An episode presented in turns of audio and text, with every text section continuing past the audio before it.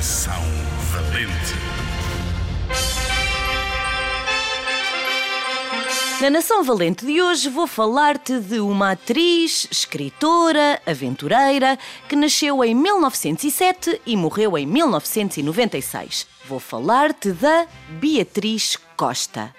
Muito faladora e sem papas na língua, Beatriz, dona de uns olhos matreiros, recusou terminantemente que as adversidades da vida a vencessem. Preferia encará-las do alto do seu metro e meio de altura e com um sorriso imenso. E foi com esse sorriso que, da menina que dormia no vão das escadas, se fez a mulher literata que ocupou, até morrer, um quarto do Hotel Tivoli em Lisboa. Aos cinco anos, depois de uma série de tristes acontecimentos, Beatriz foi trazida para Lisboa para viver no beco da Ricarda.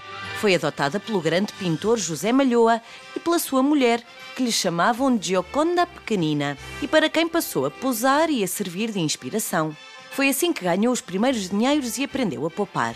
Em 1923, com 15 anos, faz ranger pela primeira vez as tábuas do Teatro Eden, como corista na revista Chá e Torradas. Ai, correu muito mal. Não tinha jeito nenhum para dançar e acertar o passo. Quando as outras coristas lançavam a perna para a direita, a Beatriz ia para a esquerda. Se era para ir para trás, ela vinha para a frente. Esteve quase para desistir.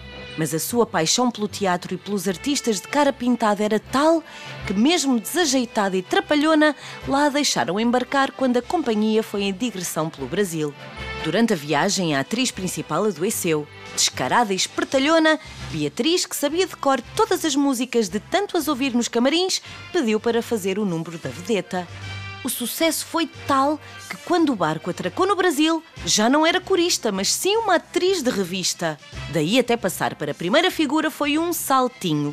Podia não ter jeito para coreografias, mas nascera com um talento natural para comunicar e fazer rir a audiência. E as suas graçolas e canções passaram a andar na boca de todos. Ora, ouve. Água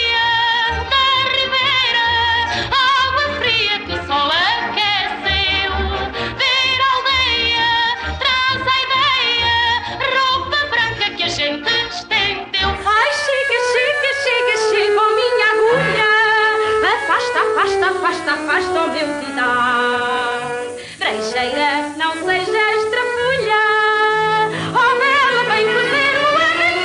Ao longo da sua vida, a Beatriz Costa foi-se alfabetizando, como gostava de dizer, com a ajuda do seu amigo e escritor Aquilino Ribeiro e da livraria Bertrand, no Chiado, que lhe emprestava todos os livros que quisesse. Sem receio de comentários maliciosos, desatou a fazer perguntas e infiltrou-se nas tertúlias da Brasileira, um café frequentado pelos intelectuais mais brilhantes da época, onde ela e Sara Afonso, uma pintora portuguesa, eram das poucas mulheres que por lá se viam.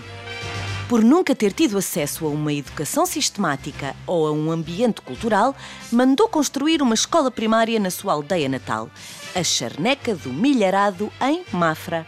Esta foi uma das maiores alegrias da sua vida, dar às crianças da sua aldeia a possibilidade de estudarem.